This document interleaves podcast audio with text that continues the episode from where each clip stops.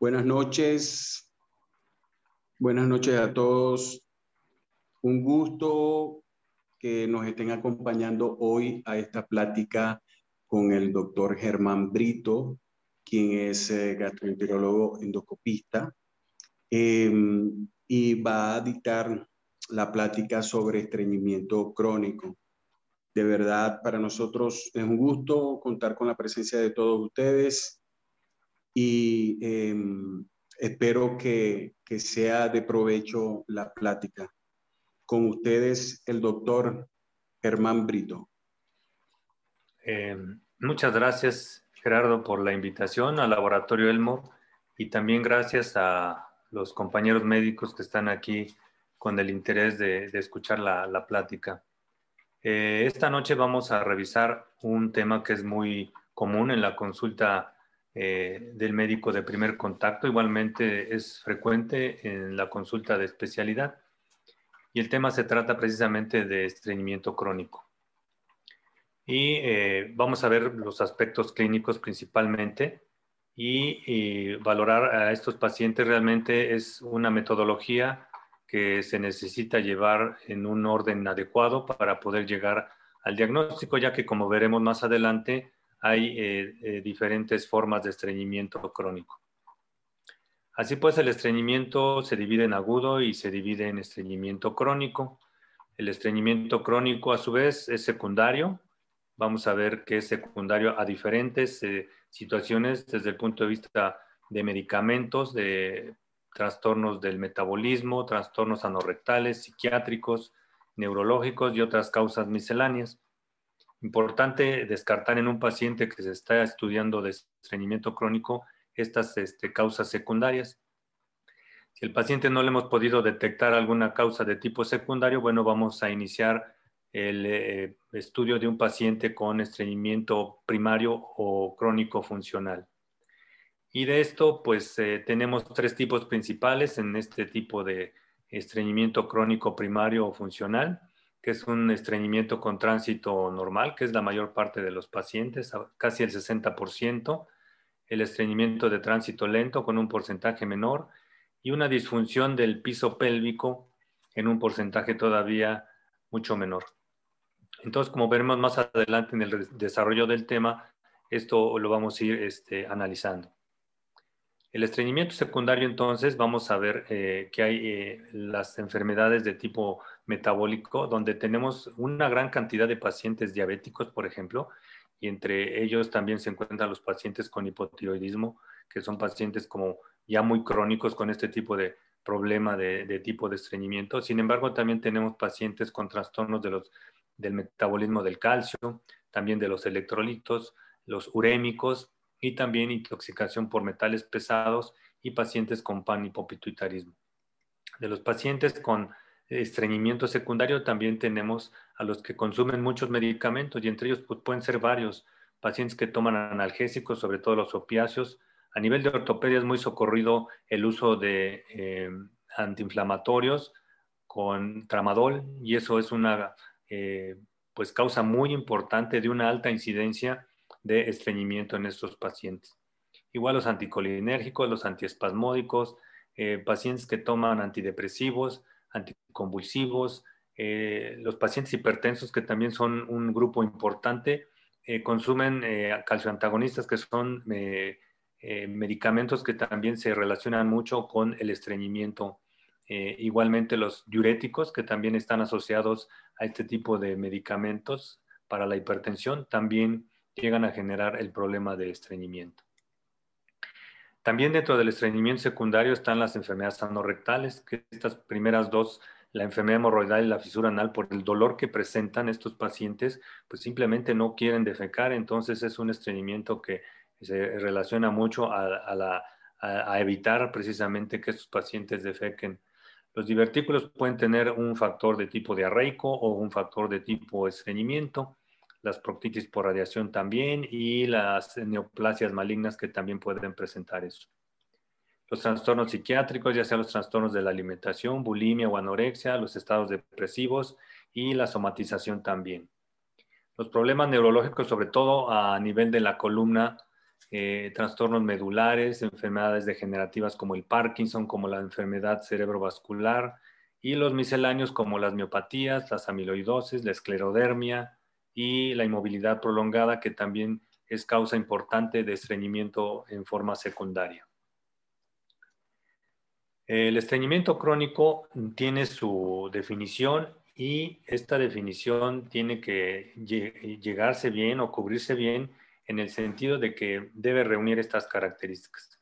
Tiene que haber un aumento en la consistencia de las heces, tiene que haber una disminución en las evacuaciones, aproximadamente tiene que ser menos de tres veces por semana, tres movimientos eh, que le llaman así por semana también tiene que haber una dificultad para expulsar la, materia fecal y esto tiene que tener una evolución al menos para considerarse estreñimiento crónico de aproximadamente tres meses de evolución. Así pues, el estreñimiento crónico funcional tiene una prevalencia en México que oscila desde el 2.4 hasta el 22% y en un estudio, un metaanálisis que se practicó aquí en, en pacientes mexicanos, se encontró un promedio de 14.4%. La incidencia que es anual, pues no hay estudios aquí en México que nos reporten la incidencia.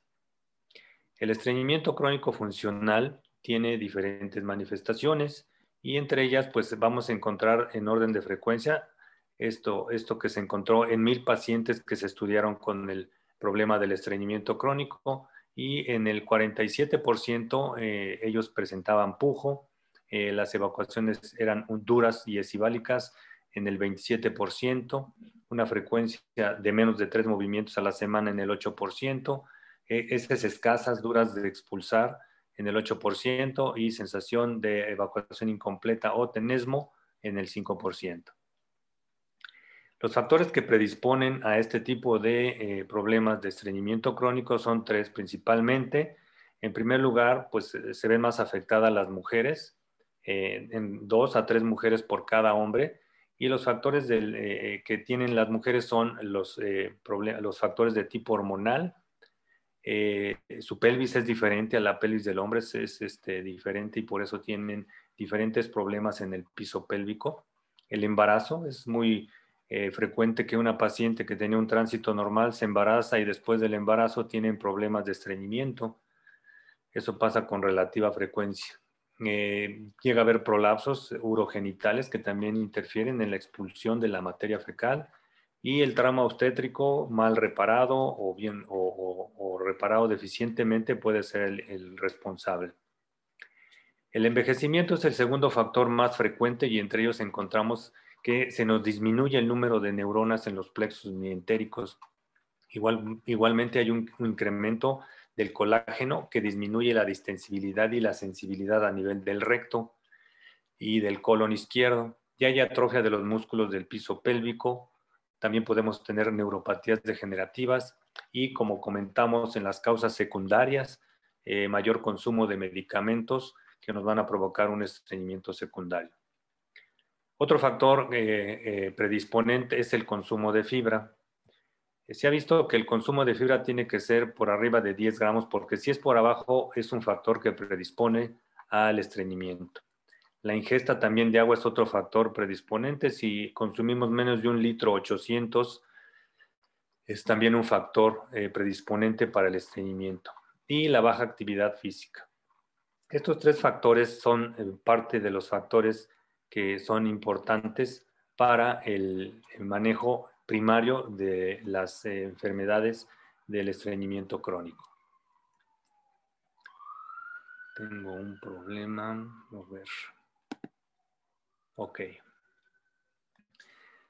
Bien, eh, la calidad de vida se ve afectada en estos pacientes. Los pacientes que tienen estreñimiento crónico eh, van a tener en el 80% una afectación en general de su calidad de vida tienen que modificar en el 55% su dieta, en el 41% su, apetito se ve modificado, eh, les altera el sueño en el 33% y la actividad laboral igualmente la, alteran en un 32%. En un estudio aquí en México por los doctores Ruiz López y el doctor Cos Adame, eh, confirmaron toda esta alteración en la calidad de vida en nuestros pacientes que tienen estreñimiento crónico.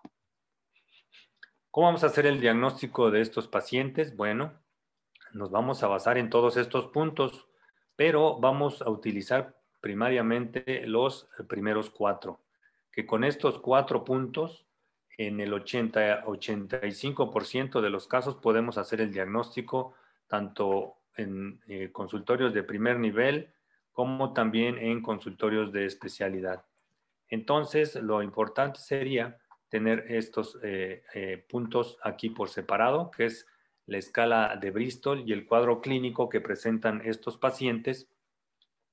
Y también, este, como punto principal, descartar las causas secundarias mediante algunos estudios de gabinete y laboratorio, hacer un buen tacto rectal y eh, como mm, diagnósticos o como herramientas diagnósticas agregadas, podemos hacer un tránsito colónico, que no es muy difícil, son, son relativamente sencillos y son útiles, y también una prueba para expulsión del balón para poder clasificar a nuestro paciente en un determinado eh, tipo de estreñimiento. Así pues, entonces, para tener los datos clínicos tenemos que tener bien la definición de Roma, que fue el último consenso que se hizo sobre estreñimiento eh, crónico y nos dice que los síntomas tienen que estar presentes en los últimos tres meses y haber iniciado los seis meses anteriores. Y esos síntomas deben de tener al menos el 25% de las características siguientes, que son la tensión o pujo, eh, las heces gruesas o duras, la sensación de evacuación incompleta, la sensación de obstrucción a la salida, hay que, eh, pacientes que se hacen maniobras eh, digitales para expulsar y como se había mencionado al inicio en la definición de estreñimiento crónico, menos de tres deposiciones por, por semana. Eh, las heces sueltas habitualmente se deben a maniobras que los pacientes hacen por tomar este, laxantes. Eso es algo que hay que considerar y el paciente no debe tener o reunir los requisitos de síndrome de intestino irritable. Vamos a ver más adelante por qué razón, aunque al final pues los manejos vienen siendo como, como muy parecidos. Estos dos cuadros que están aquí son la esencia de poder hacer un diagnóstico desde el punto de vista del interrogatorio de nuestro paciente, donde tenemos la escala de Bristol, donde vamos a ubicar a nuestro paciente, ya sea en el tipo 1 o en el tipo 2, que son los, los eh, puntos donde hay estreñimiento, y vamos a tener este, en el cuadro de la derecha los datos que corresponden a el estreñimiento eh, funcional o al síndrome de intestino irritable, donde el dolor va a ser el principal eh, factor que nos va a determinar si el paciente está hacia estreñimiento funcional, donde prácticamente el dolor no se presenta, o si el paciente está presentando dolor y se manifiesta hacia síndrome de intestino irritable. Entonces, importante estos dos, dos cuadros, siempre preguntar por el dolor. Si existe dolor, ese paciente se ubica más hacia síndrome de intestino irritable y si no tiene dolor, se ubica más hacia estreñimiento funcional. Y ya que el síndrome de intestino irritable es una cosa muy frecuente, bueno, pues está este, de tomarse en consideración. La distensión se presenta siempre o en la mayoría de las veces acompañando a este tipo de eh, situaciones de estreñimiento. Entonces ya con esto, la definición, ya tenemos ubicado a nuestro paciente si está por el lado de estreñimiento eh, crónico funcional o si tiene datos de eh, síndrome de intestino irritable. El siguiente paso es hacer un tacto rectal a nuestro paciente, siempre explicando qué se le va a hacer. Tienen que estar acompañado de su asistente para evitar eh, malos entendidos o evitar reclamaciones posteriormente.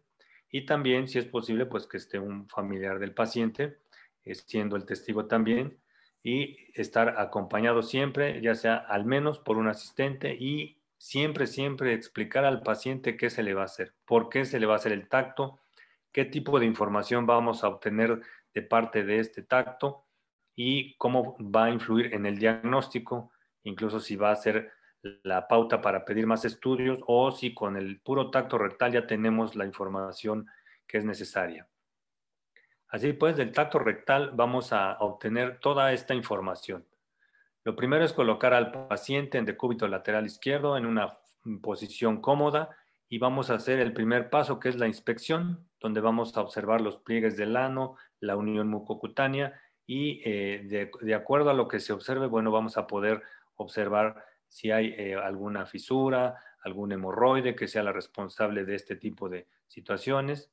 El siguiente paso es buscar los reflejos eh, cutáneos de la región con un hisopo, ¿verdad? O con una microfibra para saber si la sensibilidad o, los arcos reflejos a nivel de las vértebras sacras de la 2 a la 4 están presentes en relación a la función motora.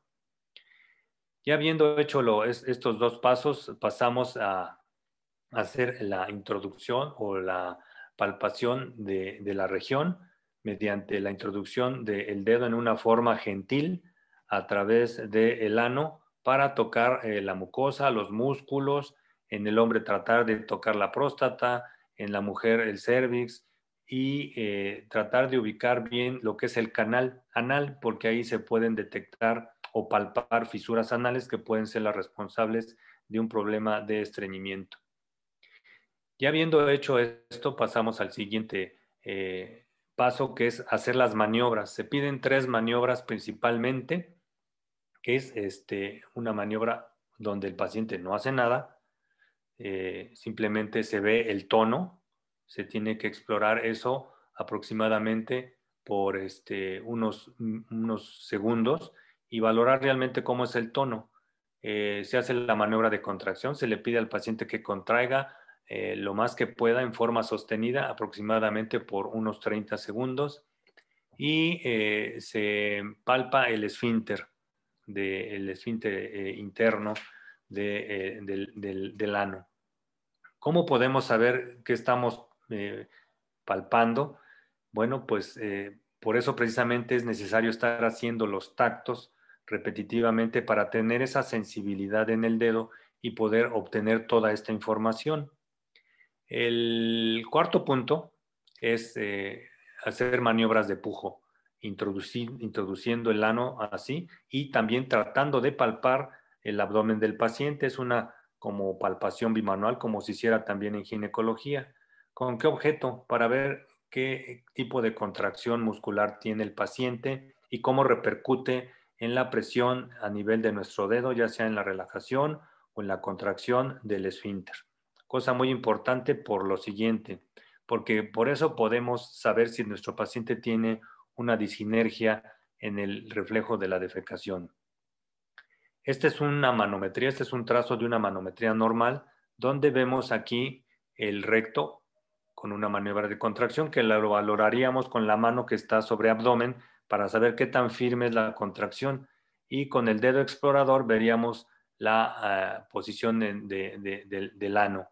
Una contracción o un reflejo normal defecatorio consiste en una contracción del recto y una relajación del ano. Manométricamente aquí se ve la contracción eh, a, nivel del recto y la relajación a nivel del esfínter anal. Esto es lo que normalmente pasa. Cuando resulta que la presión, en vez de relajarse el, el esfínter, aumenta la presión aquí, entonces tenemos un caso de disinergia defecatoria. Para obtener más información, por ejemplo, podemos usar la prueba del balón. Es, económica, nomás se necesita conseguir una sonda de Foley, inflarle 50 mililitros. Eh, se introduce primero la sonda de Foley, se inflan los 50 mililitros de líquido y se le pide al paciente que pase al retrete para en un momento dado, entre 3 a 5 minutos, poder expulsar el globo. Si no lo expulsa, entonces el paciente tiene un problema de disinergia defecatoria o alguna alteración del piso pélvico por el cual no pudo eh, expulsar el balón. Y entonces esto confirma también lo que estamos sintiendo con la palpación bimanual eh, en relación a que cuando el paciente hace la presión abdominal y se siente más presión en el, en el, en el esfínter, pues está también confirmándose que hay una disinergia del, del piso pélvico o a la evacuación. Hay otro, otra prueba que también es de, consultorio. Las cápsulas, eh, hay distribuidores que se consiguen por internet donde pueden conseguir cápsulas que tienen marcadores radiopacos y entonces hay dos técnicas, las técnicas de Hinton y la técnica de Metcalf.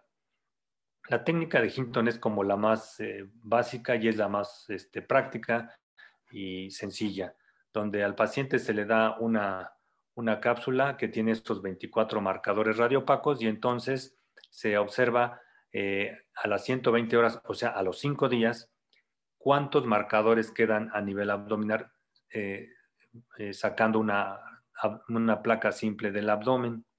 Y entonces podemos tener varias situaciones. Una donde los marcadores están en el colon derecho, podríamos sospechar ahí que el colon derecho tiene un problema, otros donde están en el colon transverso y colon izquierdo, donde también podemos sospechar problemas en el tránsito de esa región, otro donde todos los marcadores pudieran estar a nivel del hueco pélvico, donde ahí podemos sospechar de un problema de disinergia, y la otra que es un problema donde todos los marcadores están distribuidos en todo el colon, que es la inercia defecatoria, que es un trastorno donde es un eh, estreñimiento de tránsito lento, pero el, más eh, marcado, por decirlo así. ¿Cómo podemos considerar si, sea, si es positiva o negativa esta prueba? Normalmente a las 120 horas se tiene que haber expulsado el 80% de los marcadores, que vendría siendo 20 eh, aproximadamente marcadores. Y el conservar 20% de los marcadores se considera algo, algo normal. Lo anormal sería que eh, empezara a haber más retención del 20% de estos marcadores todavía en la placa que se sacó al quinto día. Entonces, con esto también podemos tener eh, orientación diagnóstica en nuestro paciente con estreñimiento crónico.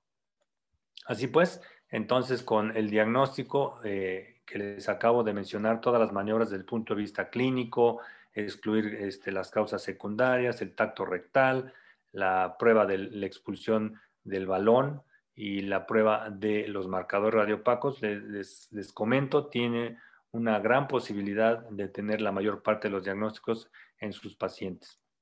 Hay otros eh, métodos de diagnóstico que ya se ocupan para casos ya más especiales, que está la cápsula de motilidad inalámbrica, la colonoscopía, la manometría no rectal, y es, también la defecografía o el tránsito colónico.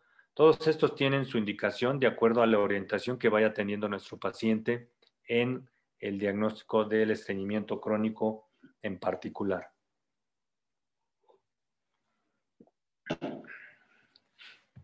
Principalmente eh, en, en, los criterios de Roma 4 hay trastornos funcionales anorrectales, donde hay defecación disinérgica o hay alteraciones en la propulsión de la expulsión de la materia fecal, que aquí lo vemos en el inciso 3, siendo este el, principal rubro donde vamos a usar estas pruebas y también en problemas donde hay eh, síndromes del elevador del ano.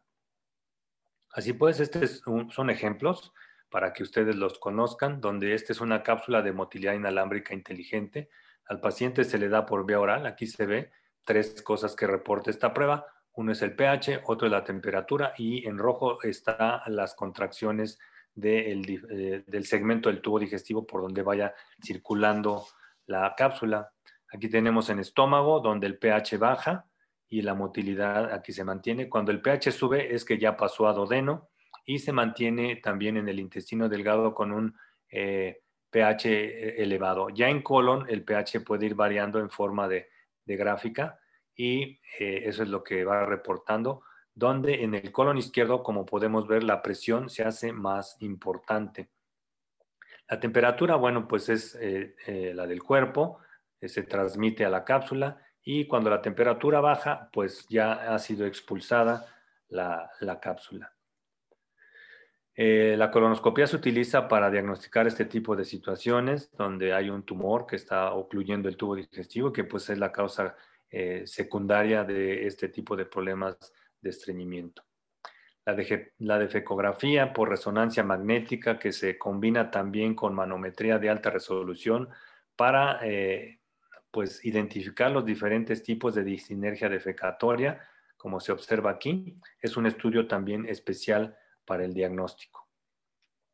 Hay defecografía también por fluoroscopia, que es un estudio previo, es menos eh, reciente que la eh, defecografía por resonancia magnética y por manometría de alta resolución, pero también es útil eh, porque era el método que se disponía. Es un poquito más artesanal, pero es el, método que anteriormente a la defecografía por resonancia y manometría de alta resolución se disponía de él.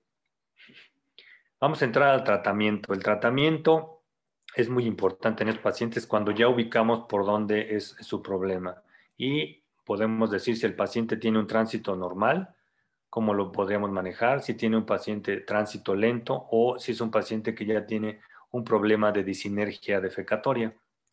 Y así pues, el tratamiento se basa en educar al paciente. Los pacientes tienen la idea equivocada a veces que tienen que obrar dos o tres veces al día como algún conocido que tienen. Sin embargo, tienen que ubicar al paciente, tienen que educarlo en el sentido que el rango normal para defecación es un paciente que hace desde dos o tres veces al día hasta que hace tres veces por semana. Y esto va a depender de todos los factores que pueda tener un paciente en sí y de la cantidad de fibra que coma y de la cantidad de agua que beba y del tipo de actividad o de ejercicio que realice. Entonces, la educación siempre es importante. El paciente no se debe de parecer a nadie, sino que tiene que tener su propio hábito de defecación. Así, entonces, eh, el siguiente paso sería eh, la fibra. Eh, tiene que tener una ingesta de fibra soluble o no soluble de aproximadamente 10 a 15 gramos por día o más de 2 litros de, agua al día y también tendría que este, hacer ejercicio para que, para que se active también el movimiento de su intestino y eh, comentar que su, que su reflejo defecatorio tiene un horario y el horario más frecuente es en la mañana, cuando es muy espontáneo. Muchas personas defecan en la mañana sin haber consumido ningún alimento. Y otros requieren del alimento principal para tener el reflejo defecatorio más activo, donde se estimula más el, reflejo gastrocólico por la llenura de estómago y que genera el reflejo hacia el colon izquierdo. Y pacientes que tienen estreñimiento, pues sí se les tiene que recomendar alguna postura durante el acto defecatorio porque eh, de repente el, problema se dificulta por los baños que habitualmente usamos. Al estar en un baño común, habitualmente eh, tenemos un ángulo recto anal cuando el paciente está a 90 grados que no está completamente rectificado. Si el paciente se pone en cuclillas, entonces su ángulo recto anal se rectifica y entonces permite una salida más directa de la materia fecal. Entonces, estos pictogramas que están aquí, donde se muestra cómo es la posición en ángulo recto y cómo es la posición en cuclillas, se facilita si al paciente se le recomienda que use un banquillo para levantar sus piernas y adoptar la posición de cuclillas, que es como se va a rectificar más el ángulo recto anal y puede salir la materia fecal más directamente. Todo esto es la educación que le deben de dar al paciente, las primeras recomendaciones, y este es el tratamiento de, primera línea para los pacientes que tienen un estreñimiento eh, crónico. No se pueden saltar este paso. El paciente tiene que cambiar hábitos. Si no cambia hábitos, entonces va a tener eh, un tratamiento incompleto. El siguiente eh, escalafón o, paso de, tratamiento es usar laxantes. Y aquí tenemos varios, varios tipos de laxantes. Tenemos los laxantes formadores de bolo, tenemos el plántago, eh, la metilcelulosa, tenemos los laxantes osmóticos como la lactulosa, el polietilenglicol, tenemos los laxantes estimulantes, picosulfato, antraquinonas, docusato, aceite resinolénico. Y aquí vemos en estas gráficas el grado de recomendación y el nivel de evidencia, de tal forma que usaríamos eh, lo que tiene mejor evidencia, que en este caso es la lactulosa y el polietilenglicol. Hay, metaanálisis donde el polietilenglicol, que es el más recomendado, eh, tiene un grado de evidencia 1 y un, grado de evidencia A y un grado de recomendación 1. Es muy común que a nivel de eh, la medicina, a nivel institucional, se recomienden mucho los cenócidos para este tipo de pacientes. Recordar que los senócidos AB son derivados del SEN, tienen un efecto osmótico y que la hidrólisis de ellos va a generar una producción de antraquinonas, que son estimulantes directos del músculo liso. Por lo tanto, no sería el, laxante pues, eh, de primer grado de recomendación ni que tuviera el mejor grado de evidencia, pero pues es lo que se recomienda a nivel institucional. Es la segunda línea de tratamiento. Hay que recordar que los laxantes tienen diferentes efectos secundarios, por lo tanto eh, hay que tenerlos en cuenta para las comorbilidades que nuestro paciente pueda tener. Los formadores de bolo van a provocar distensión, flatulencia y plenitud. Entonces tienen que agregarse progresivamente y poco a poco para que el paciente pueda irse adaptando a eso. Los emoliantes pueden provocar eh, náusea, vómito, como el docusato. La parafina puede producir neumonía por aspiración y reducción de la absorción de las vitaminas este, y nutrientes. Los laxantes osmóticos salinos, como los fosfatos, pueden aumentar la toxicidad de los antidepresivos eh, que se recetan a un paciente pueden provocar también desequilibrio hidroelectrolítico e insuficiencia renal y ah, insuficiencia cardíaca predisponer al paciente. Los laxantes osmóticos no salinos son la lactulosa y el sorbitol y esos son provocadores de flatulencia, náusea, vómito y puede haber diarrea. También tenemos entonces aquí este, los laxantes estimulantes como las antraquinonas, eh, los enócidos AB son el ejemplo, producen melanosis coli, desequilibrio electrolítrico, diarrea, dolor abdominal. El bisacodilo eh, y el picosulfato pueden provocar eh, desequilibrio hidroelectrolítico y este, ardor o dolor rectal. Este, los aceites de ricino también pueden provocar neumonía por aspiración y desequilibrio hidroelectrolítico. Así que este, pues hay que tener en cuenta los, los este, resultados de eh, los efectos secundarios de los eh, laxantes. Como siguiente eh, línea de tratamiento tenemos a eh, los fármacos. Los fármacos son estos que están en verde, los que son disponibles aquí en México, que son la prulocaprida, que es un agonista serotoninérgico de los receptores 5HT4, la linacotlide, que también lo tenemos aquí en México, que es un estimulante de la adenilciclasa y la lubiprostona, que es un activador de los canales del cloro. Son medicamentos que se utilizan, estos dos principalmente en pacientes que tienen síndrome de intestino irritable con predominio de estreñimiento. Y la pulocaprida, bueno, es un, es un medicamento que se puede utilizar en ambos casos, ya sea para estreñimiento crónico funcional o para pacientes con síndrome de intestino irritable con predominio del estreñimiento. Esto es en sí la tercera línea de tratamiento. Últimamente ha habido un eh, crecimiento muy importante en eh, los probióticos y vamos a mencionar algo sobre ellos, ya que el laboratorio Elmore tiene unos eh, probióticos que son de utilidad para el manejo del estreñimiento crónico. Así que el paciente que se le administra algún probiótico podemos obtener ciertas ventajas como son una estimulación del tránsito a nivel del intestino, estimulan también el tránsito a nivel colónico y aumentan la frecuencia de las evacuaciones. Por lo tanto, vemos que hay eh, la microbiota, la fermentación y la motilidad intestinal, hay una relación importante con la microbiota del paciente. Así pues, vemos que la microbiota de los pacientes tiene un eh, factor importante conforme vamos teniendo más edad.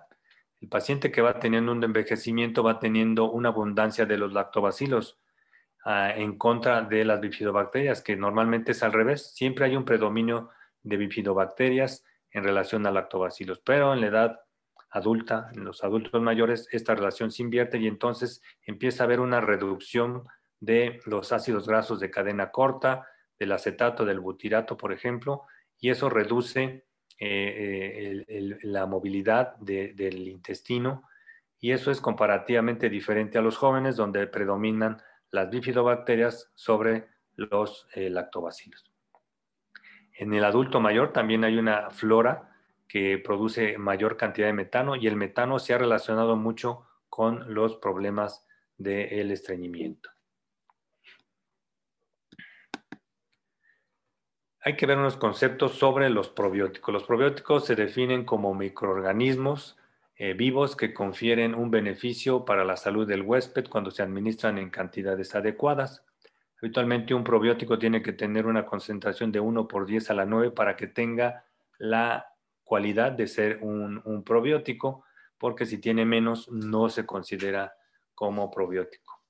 Los prebióticos son definidos como un ingrediente alimentario no digerible que eh, es benéfico para estimular selectivamente el crecimiento de un número limitado de bacterias del colon. Y el simbiótico es la combinación de estos dos eh, elementos, tanto de un probiótico como de un eh, prebiótico. Así pues, tenemos que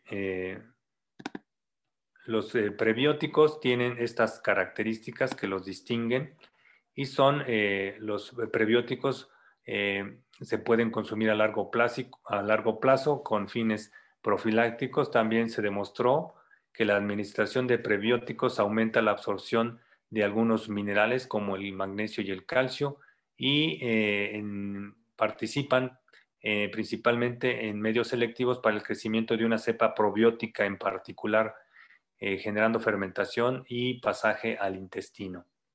Los simbióticos son la unión de un probiótico y un prebiótico y tienen un efecto sinérgico. Reducen los metabolitos indeseables como las nitrosaminas y las sustancias cancerígenas con un aumento significativo de los ácidos grasos de cadena corta, que son los protectores para el colon. Y también se ha visto que tienen una prevención para el estreñimiento. ¿Los probióticos podrían tener un potencial terapéutico en el tratamiento del estreñimiento? Pues sí, es lo que estamos en un momento dado eh, eh, detectando, eh, porque los mecanismos que, potenciales de las acciones de los probióticos para beneficiar el estreñimiento son así. al administrar un probiótico se va a producir lactato y un aumento de la producción de ácidos grasos de cadena corta, lo que va a disminuir el pH y esa disminución del pH nos va a generar un aumento en el tránsito intestinal, es decir, reduce el tiempo de tránsito, con lo cual va a generarse un aumento en la frecuencia de las evacuaciones. Eh, en el consenso mexicano de estreñimiento que se eh, realizó en el año 2018, se hace referencia a cepas de probióticos que tienen una influencia positiva en el manejo del estreñimiento crónico. Y esas cepas son precisamente esta que encontramos aquí, el Bifidobacterium lactis de la cepa HN019, el cual disminuye el tiempo del tránsito colónico en un promedio a 12.4 horas después de su administración. Este Bifidobacterium lactis viene adicionado con un eh, prebiótico, lo que lo convierte en un simbiótico. Eh, el Bifidobacterium lactis con el prebiótico, hay estudios que ya están confirmados en humanos sobre la modulación favorable de la microbiota, que eso lo producen en general todos los, probióticos, son efectos de clase y hay beneficios también en el sistema inmune. Todos los probióticos en general producen un aumento de las inmunoglobulinas A, que son las inmunoglobulinas de las mucosas de contacto. Pero en particular, eh, este Bifidobacterium lactis de la cepa HN019 disminuye el tránsito, el tiempo de tránsito, con lo cual aumenta también la frecuencia de la defecación pero también en estos estudios que se han hecho han este, disminuido los síntomas funcionales del tubo digestivo. Ya lo veremos más adelante cómo, cómo funciona en esto.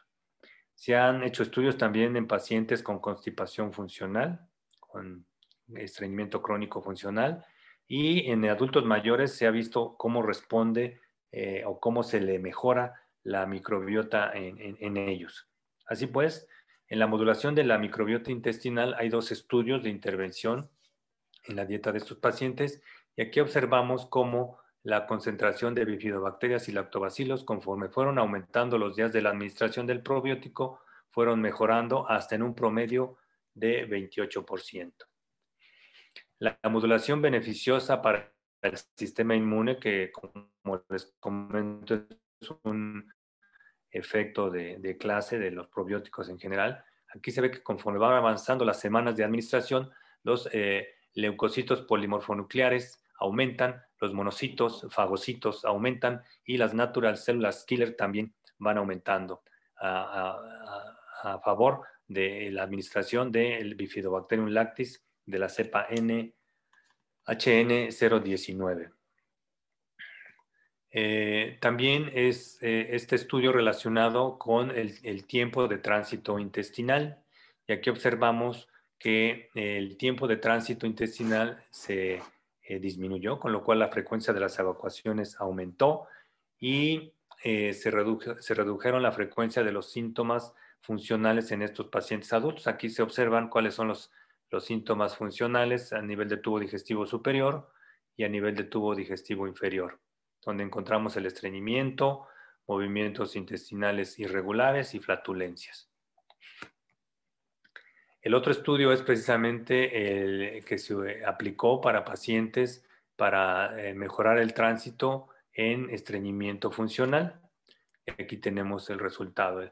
El tiempo de tránsito intestinal se, ah, acortó, con lo cual la frecuencia de las evacuaciones se modificó a favor y el otro, eh, en conclusión, el, Bifidobacterium lactis eh, mejora la frecuencia de las deposiciones, lo que es un objetivo en este tipo de pacientes que tienen estreñimiento crónico funcional.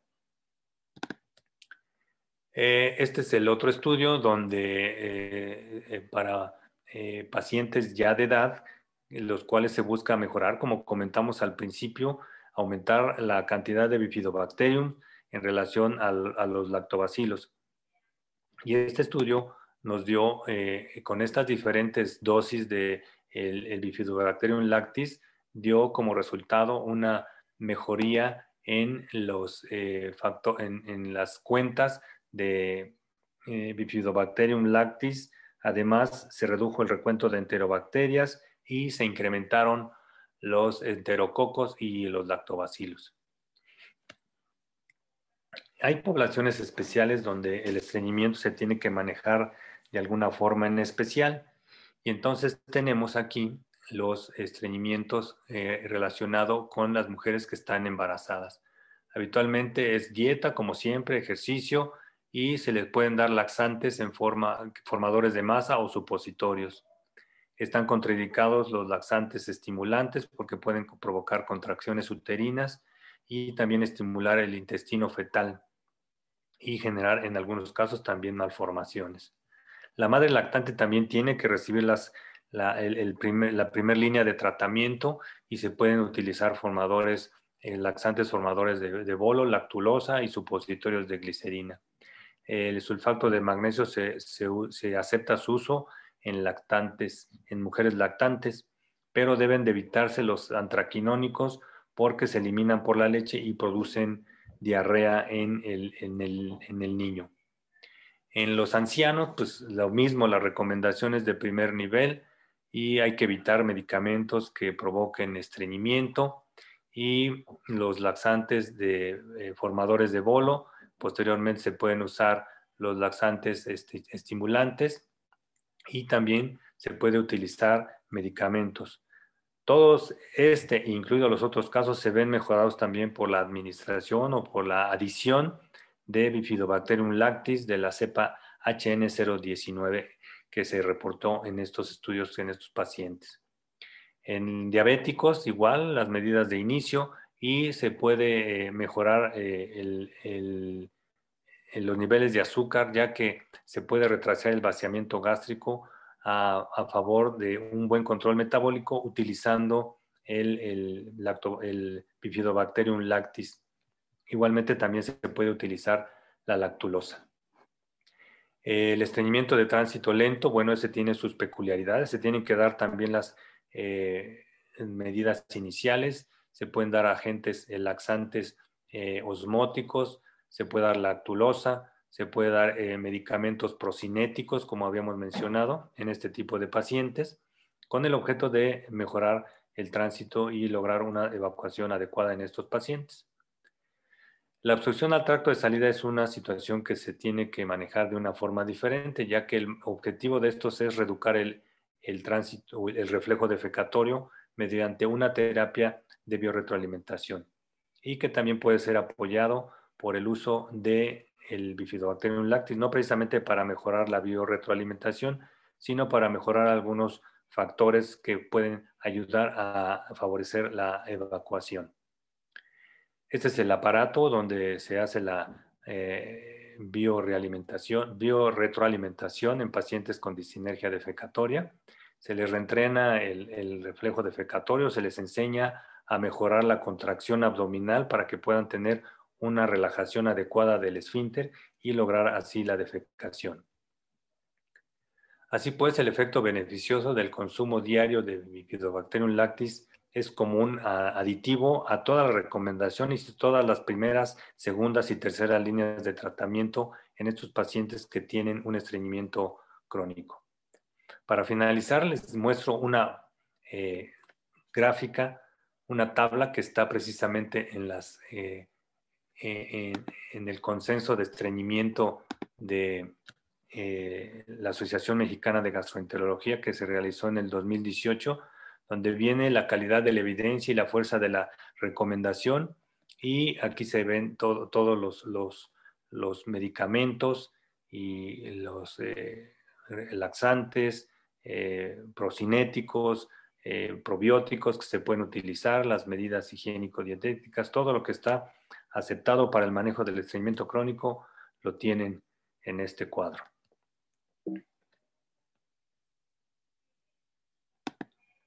Pues muchas gracias por su atención y si hay alguna pregunta, pues con mucho gusto la podemos eh, contestar.